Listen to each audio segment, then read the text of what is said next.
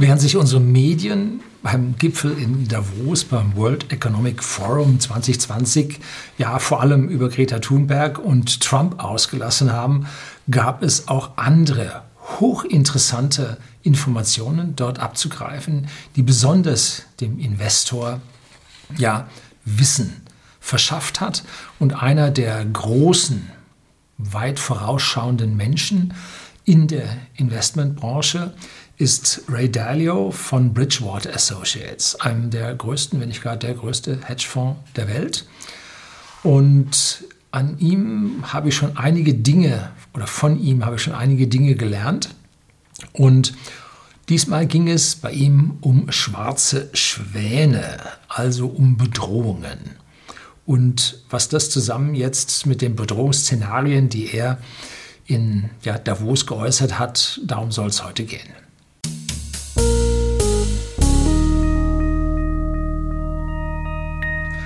Guten Abend und herzlich willkommen im Unternehmerblog, kurz Unterblog genannt. Begleiten Sie mich auf meinem Lebensweg und lernen Sie die Geheimnisse der Gesellschaft und Wirtschaft kennen, die von Politik und Medien gerne verschwiegen werden. Und heute sind wir nun beim World Economic Forum in Davos, ja, wo die Crème de la Crème äh, der Finanzwirtschaft, ob man sie nun mag oder nicht, zusammensitzen und sich gegenseitig unterhalten und vor allem miteinander networken. Da habe ich auch mal ein, ein Buchbeschreibung über diese Hochnetworker. Ah, wie sie hießen, habe ich jetzt schon wieder vergessen. Das Video finde ich, das schreibe ich unten in die Beschreibung rein. Das war eine Deutsche, die eine ganze Zeit lang beim amerikanischen Investmenthaus gearbeitet hat und darüber dann nun ein Buch geschrieben hat, wie dieses ganze Networken in Davos funktioniert. Wirklich interessant.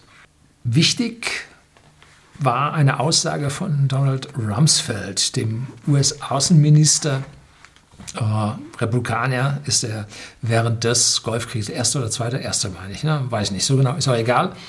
Ähm, er sagte, es gibt Dinge, die wir wissen und es gibt Dinge, die wir nicht wissen. Aber das Gefährliche sind die Dinge, die wir nicht wissen und wir nicht wissen, dass wir sie nicht wissen. The unknown unknown. Das geht also auf Englisch besser. Äh, und das sind Dinge, die auf sie zukommen, ohne dass sie wissen, dass sie auf sie zukommen. Und das ist das, was man normalerweise einen schwarzen Schwan nennt. Also ein Ereignis, so Schwäne gebären immer weiße Küken und auf einmal ist ein schwarzes dabei. Uh, so. Und dieser schwarze Schwan taucht unerwartet auf, aber die Menschen wissen, äh, er kann auftauchen. Aber sie wissen nicht wann und sie wissen nicht was und welcher Schwan ihn gebiert und so. Und der schwarze Schwan, der uns in die letzte Krise, die Finanzkrise gestürzt hat, um, ähm, der kriegt jetzt gerade Junge. Das ist das Buch vom Dr. Markus Krall, habe ich hier im Video darüber gesprochen, wenn schwarze Schwäne Kinder kriegen oder Junge kriegen, so glaube ich heißt es. Und auch dort ist jetzt die Frage, sind denn das denn überhaupt noch schwarze Schwäne, wenn schwarze Schwäne Kinder kriegen? Weil man weiß es ja, dass sie Kinder kriegen und so. Ja, schwer zu sagen. Um, er geht davon aus, also er spricht in diesem Buch davon, was aus dieser Finanzkrise, die nicht gelöst, sondern verschleppt wurde, nun weiter an Dingen rauskommt und Problematiken wirft auf die Menschen. Und mir machen wirklich die Bedrohung, die ich nicht weiß, machen mir Sorgen. Zum Beispiel Coronavirus kann kein schwarzer Schwan sein. Wir alle wissen, was da ungefähr auf uns zukommt. Das ist schon irgendwie eingepreist. Also das kann kein schwarzer Schwan sein. Und so spricht also Ray Dalio nicht unbedingt von diesen schwarzen Schwänen, sondern erzählt von allgemeinen Bedrohungen, und zwar vier Stück, die er da sieht. Und das erste ist die Geldungleichverteilung auf der Welt. Ja, jetzt nicht so, wie Sie denken, Ihr Nachbar hat mehr und Sie weniger und Sie wollen jetzt Sozialismus, um den Nachbarn das wegzunehmen, sondern nein, sondern es geht darum, dass diese 62 Familien auf der Welt über 50 Prozent des, ja, des Wohlstandes der Welt auf sich vereint haben. Also darum geht es, diese extremen Ungleichgewichte, die sich ja in Volkszorn entladen können. Kann durchaus sein, und zwar sowohl in die rechte als auch in die linke Ecke. Also diese Wealth Disparity, wie er das nennt. Das ist also die erste, das erste Risiko, was er sieht, dass also diese Politik nicht mehr ja, diese Ungleichverteilung kontrollierbar macht. Und das bedeutet aus meiner Sicht, dass man die Bevölkerung zu stark ausgebeutet hat und auch in Deutschland jetzt äh, die Unterschicht nichts mehr verdienen lässt, Hartz IV, Mindestlohn. Oh, die, Mittelsch die Oberschicht ist sowieso weg, ne? das ist die Ungleichheit. Und die Mittelschicht jetzt gerade mit höchsten Steuersätzen total geschröpft wird. Und die Kommunisten verkaufen das ihren Anhängern, ja, ich meine mit alle Roten, verkaufen das ihren Anhängern als gerecht, wenn man die Mittelschicht das nun alles wegnimmt. Tja, und wir kommen zu einer wirklich üblen Verteilung, die uns ja auch den Handlungsspielraum im Land verhindert und dann zu weniger Wohlstand führt und das dann zu Aufständen führen kann. Also, das ist Punkt 1. Und der zweite Punkt, den er hat, ist No Effective Monetary Policy. Also wir haben keine effektive Geldpolitik. Das Einzige, was den Leuten einfällt, ist Zinsen senken, Geld raushauen. Aber wir sind nahezu am Ende angekommen. Die EU ist am Ende angekommen. Pfund hat noch ein bisschen, Schweizer Franken hat noch ein bisschen, der US-Dollar hat auch noch ein bisschen an Reserve. Wenn aber eine große Krise kommt, dann muss man mehrere Prozent runter und den Spielraum haben wir nicht mehr. Dann kommen wir auf extreme negative Zinssätze. Ja, das funktioniert nicht. Und dazu haben wir natürlich dann gleich mit einhergehend ein Staatsdefizitproblem und wir haben keine Möglichkeit mehr, die Wirtschaft in irgendeiner Art und Weise zu stimulieren. Dann denken Leute über Helikoptergeld nach und so weiter. Und deswegen wird viel, viel Geld gedruckt werden, so Ray Dalio, und das befeuert die Inflation. Wir haben dann eine Schuldenkrise, wie sagt Ray Dalio, Cash is Trash.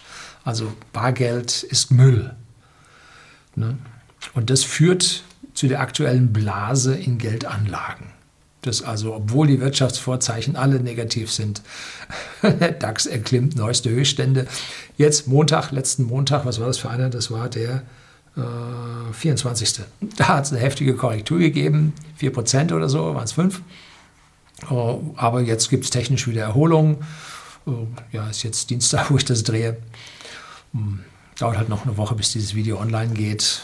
Werden wir sehen, was bis dahin passiert ist, ob da weiter korrigiert hat. Die Banken gerade stürzen gewaltig. Naja, wir werden es sehen. Den dritten, der dritte Punkt ist Rise of China, dass also China sich aufmacht, in der Welt wirklich Bedeutung zu haben. Und das haben sie immer mehr. Und das führt nun zur Auseinandersetzung mit ja, dem Rest der Welt. Bei Europa führt es dazu, dass die Europäer immer handlungsunfähiger werden, weil die Chinesen immer billiger werden und die Werkbank von Europa sind. USA führt es dazu, dass es hier zu einer militärischen Herausforderung kommt, dass Trump versucht, den Chinesen wieder Arbeit wegzunehmen und im eigenen Land zu machen, Schutzzölle dafür aufbaut, was ganz und gar nicht meine Zustimmung hat, weil jede Behinderung der Weltwirtschaft zu suboptimalen Ergebnissen führt und äh, nur die reinste volle Globalisierung zur maximalen Wertschöpfung auf der Welt führt. Ja, gut, das werden wir sehen, wie der Streit um diese ökonomische Vorherrschaft ausgeht. Trump ist übrigens der einzige Präsident, der es geschafft hat, in seiner Amtszeit keinen Krieg anzufangen. Ja, jedenfalls lange her. Ne? Der Friedensnobelpreisträger Obama, ja, nee, so friedlich war der nicht. Und Hillary trägt ja den Beinamen Hillary von ihren Kritikern, äh, die da also auch äh, Faltengehabe gehabt hat. Trump trommelt gewaltig, rüttelt, tritt an jede Tür, benimmt sich wie der Elefant im Porzellanladen und ein kleines eine kleine Entität, ein kleines Land, muss er furchtbar aufpassen. USA tritt er drauf, sagt, ups, tut mir leid. Oder sagen sie noch nicht mal, sagen nur ups. Äh, und das Land ist fertig oder hat fertig. Äh, und schaut zu, dass es halt als Imperium da ist. Und äh, Trump versucht also da dann die Leute an die Wand zu drücken und dann am Ende seinen Deal zu machen. Und das schafft er ganz gut für Amerika, aber mit hohen Nachteilen für die gesamte Weltwirtschaft. äh, findet nicht meine Zustimmung, aber er ist wenigstens kein Kriegstreiber. Er hat es auch geschafft, sich mit dem nordkoreanischen Machthaber zu treffen, mit dem Oberkommunisten, äh, was Obama nie geschafft hat. Also und trotz Angriffen auf Tanker, Raffinerien und äh, der Gegenschlag äh, gegen den iranischen, ja, was auch immer das war, wer auch immer das war, äh, konnte Trump seine eigenen Falken davon abhalten, hier nicht militärisch zurückzuschlagen. Also da sieht man, er hat es mit der Wirtschaft und er hat es nicht so mit dem Krieg. Also an dieser Stelle muss man da auch mal was Positives dazu sagen. Ähm, tja, so, das ist also der Struggle, der ökonomische Kampf, der zwischen USA und China äh, äh, entbrannt ist, der dann von den Falken, die überall sitzen, sowohl bei den Demokraten als auch bei den Republikanern, genutzt werden will, um hier so kleine Stellvertreterkriegchen anfangen zu können, äh, findet nun auch überhaupt nicht mehr eine Zustimmung. Krieg vernichtet nicht nur Menschenleben, sondern bedroht auch den Wohlstand von den Millionen und Milliarden, die dahinter stehen. Geht gar nicht. So, dann sagt Ray Dalio, Punkt 4, Wealth doesn't last. Geld umverteilen hilft nichts. Meine Rede seit ewig, wir leben davon oder unsere Wohlstandssteigerung stammt daher, dass wir Produktivitätsfortschritte haben. Dass Menschen mehr, besser produzieren können. Und jetzt sagen sie, oh, Konsum, ganz schlimm. Ja, so weit müssen sie gar nicht gehen. Äh, es geht auch darum, um besser. Ne? Also ich möchte bitte nicht, wenn ich einen Oberschenkelhalsbruch habe, weil ich auf dem Eis ausgerutscht bin, äh, eine Schraube und einen Stock haben, sondern ich möchte bitte eine High-End, High-Tech Titanprothese. Das ist Wohlstandswachstum, das ist Hightech, das ist modern. Eine Schraube und einen Stock, den kriegen Sie von der AOK. Nein, ist jetzt übertrieben, aber soll Ihnen verdeutlichen, äh, dass hier Wohlstand und Wachstum zu positiven Ergebnissen führen kann, ohne die Welt mit Konsum zu sehr zu überladen. Tja, dieses Umverteilen, dieses Geld ist bald weg. Ne?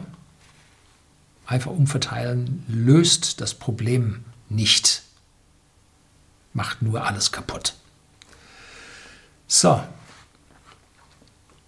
2020 passiert wohl nicht so viel. Man denkt an einen kleinen Rückschlag, aber ich persönlich bin auch der Meinung, dass wir bis zur Trump-Wahl noch glimpflich mit dem Ganzen zurechtkommen werden. Wir werden vielleicht eine Korrektur sehen. Ja, die kann schon 20, 30 Prozent ausmachen. Aber den richtigen heftigen Schlag, den glaube ich, an den glaube ich jetzt noch nicht.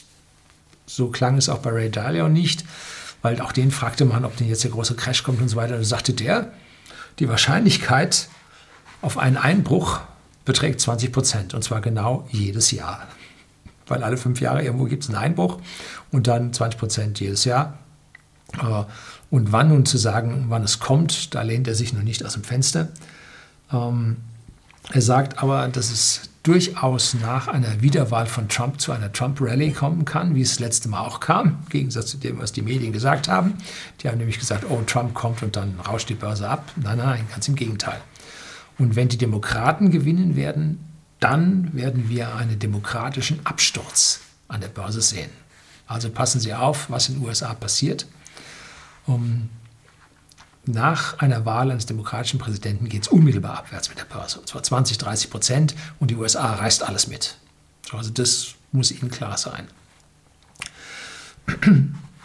Worauf setzt Ray Dalio auch? Nun, er ist ein Verfechter von Gold. Und auch, dass man Gold etwas höher mittlerweile gewichten sollte, wenn das Risiko zunimmt. Gold ist tatsächlich am Steigen, zumindest in den ersten zwei Monaten jetzt waren es über 10 Prozent. Und in den letzten sechs Monaten oder so gleich waren es 15 Prozent. Also Gold ist am Steigen und zeigt, dass die Unsicherheit in den Märkten wächst. So, wie können Sie in Gold investieren? Ganz einfach, kaufen Sie Xetra Gold. Das ist keine Empfehlung, das müssen Sie alles selber überlegen. Ähm, da haben Sie aber die Möglichkeit, physisches Gold relativ zügig zu kaufen und auch wieder zu verkaufen. Nichtsdestotrotz, der Goldpreis kann auch sinken. Ich habe hier mal ein Video über Äh, die Golddrückung. Dimitri Speck habe ich mal ein Video gedreht, ein hochinteressantes Buch, äh, was zeigt, was die Mächtigen dieser Welt mit dem Goldpreis auch anstellen können. Allerdings, überall auf der Welt kaufen die Zentralbanken Gold. Ja, und zwar überall die, die mit den USA ein Problem haben. Die verkaufen ihre Dollar und kaufen dafür Gold. Tja, so, das soll es gewesen sein. Bedrohungen und schwarze Schwäne. Ja, ist es jetzt schon ein Krisenvideo? Nein, ich sehe das relativ positiv.